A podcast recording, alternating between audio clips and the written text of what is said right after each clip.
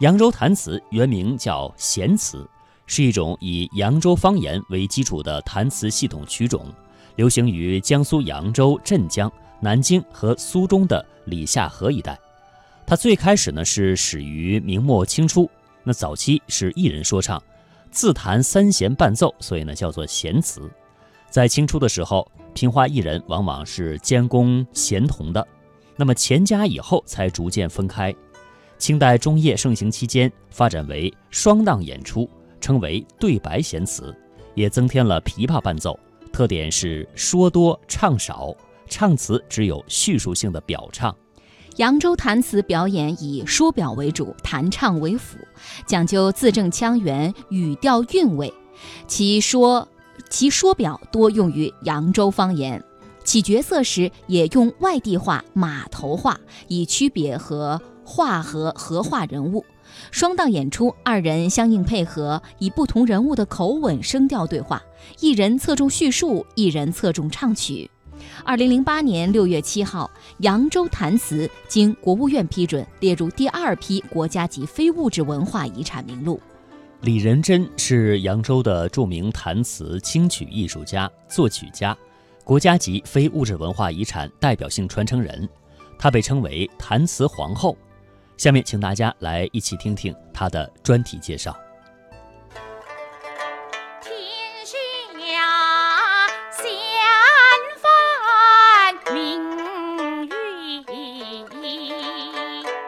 从十四岁接触弹词起，一把琵琶伴随了李仁珍的一生。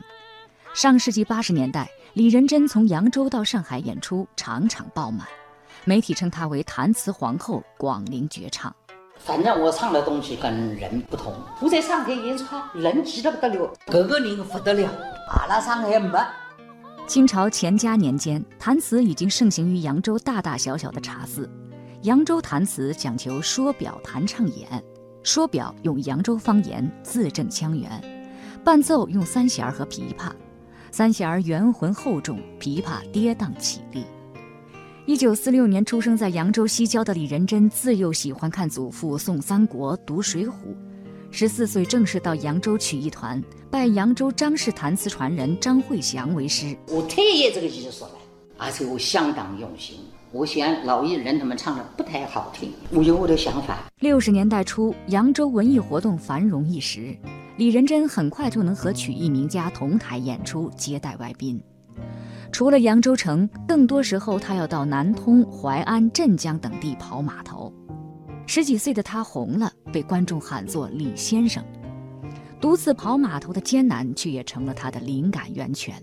在那个路上苦了，又是背包、琵琶拎着，那时候连个脸盆都要带的。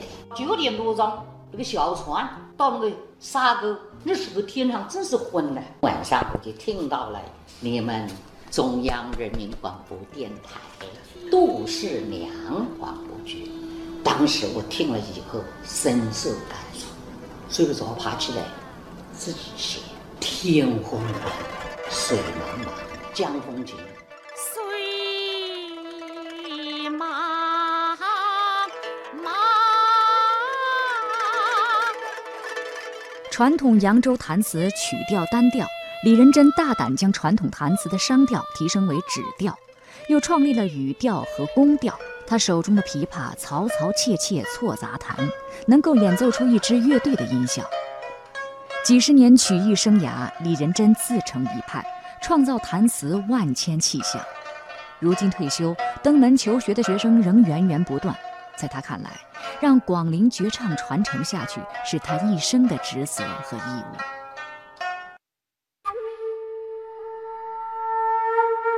从大漠孤烟塞北，到杏花春雨江南；从山水田园牧歌。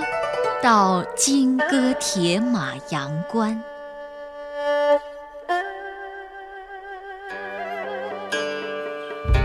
诗心、诗情、诗意，一直这里是中华风雅颂。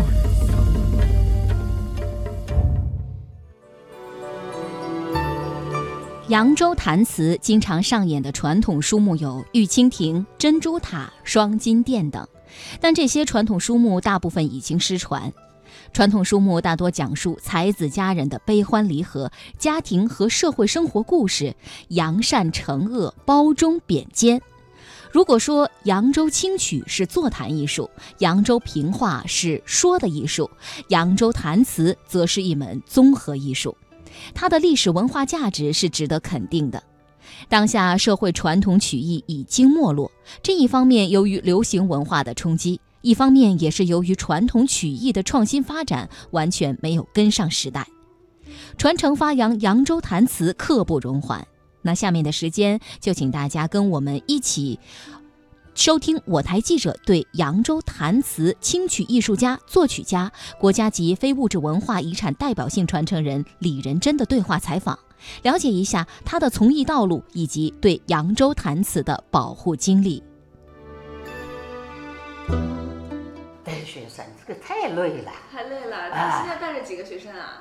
这些学生基本上全是我教的，团里边的学生都是我教的。嗯，现在呢，就是有的人呢，他进一步的要学，还有一个呢，到了团里边，就就是我带的学生啊，他们到团里边都要收为徒弟，我我就听他们，但结果呢，他们还是要跑到来学，还是要学得更深入一点，是吧？哎，这深深入深入不下去，跟你讲。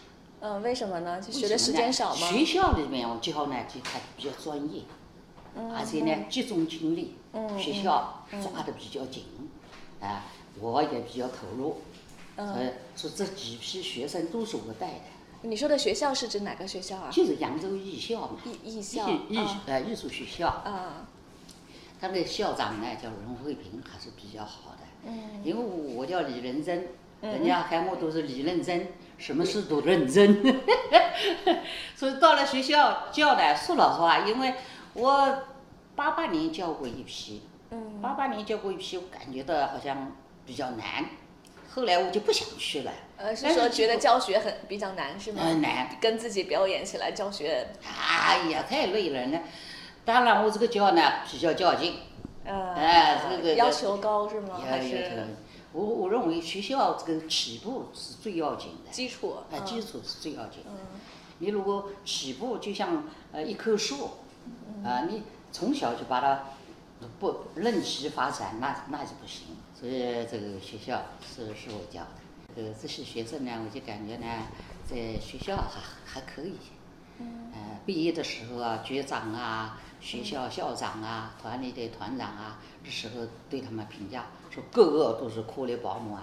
那时候个个都是什么？颗粒饱满。哦，哎，个个都是好，哎都成才了。这个嗯是呃，不是八八年那一批，是九八年啊九七年的一批。嗯这这个八个全部都都在团里面。啊，嗯啊，有一个专业了，叫周倩，周倩这哎哎哎，这专业了。后来呢，就是十七个，第三批就是六零七年，嗯零七年也是我，但是这一批呢，学生就是参差不齐。为什么呢？是他们就是来源生源就生源呢，他是，所以我看到这些学生，我我头疼人，我真不想教，呃基础基础就不好。哎，基础很很难有一口好料子，你看，嗯。那我这个教的人多起劲啊。嗯。那那个校长说的是好了，他说你不要当把他当学教，你把这些学生当做是你的粉丝啊，而且呢，呃，招生的时候有我参加，嗯。结果定的人员，我我我我勾的人一个不是不是，可一直还是我教啊。啊那我们那个团长叫周寿全，他说你不教，你好多事情不给你办，你是什么什么，他逼你啦你啊。那时候正好有那个什么呃非遗，非遗啊刚开始，你你不教我们就不没你什么事儿。哎，没人。我我想怎么能这样工作呢？呃，后来没办法，只有去教，教的时候可怜了。我后来想想，哪怕是一块砖头，我要把我也要把它弄成艺术品，要把它雕成啊，雕成一个好的东西嗯给人想看想看。那就得花更多功夫，所以我这个头发整个白了，我是前面弄过来就就那时候嗯。就当然呢，后来呢，呃，慢慢的发展发展，他们而且还有一个不按照这个规矩教，比方说琵琶三弦是基础课，皮三弦骨头，琵琶肉，这是不能少的。三弦是骨头，哎琵琶是肉。呃，肉，我说你要相辅相成，相得益彰，才能体现体现出这个艺术的效果。嗯，结果他们后来买了，买了以后，三弦琵琶、说表、弹唱、演，我们这个平台呢，它是个综合的艺术。您您您当时教的话，您是这几项全面的教吗？还是全只教某一项啊？啊，全全面面的教，全面教，叫基础课。嗯我这个教，他那个校长啊，叫任慧平，这个人蛮好的，呃还是个磁性的呀。教过了以后，他李仁珍来，我们不烦了，啊，不烦了是吧？后来他们学校里讲了，他说李仁珍来教课就不要烦了，为什么呢？他从来没有到学校里面，呃，这个办公室打过一次电话，我也没功夫。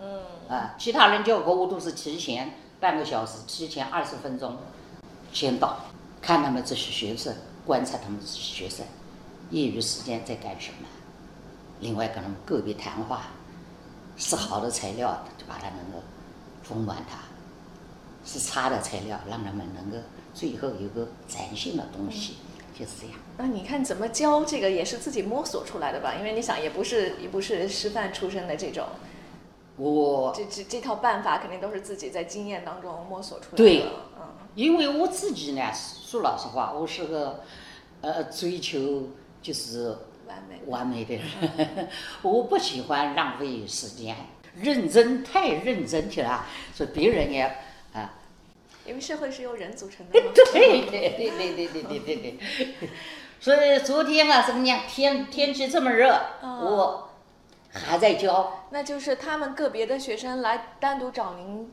学是吗？是都要拜我为师，嗯我不收，我是国家传承人。嗯，你能不收吗？嗯啊，我只好收，收你教，不厌其烦的你教教，那那怎么个教法呀？都来家里学吗？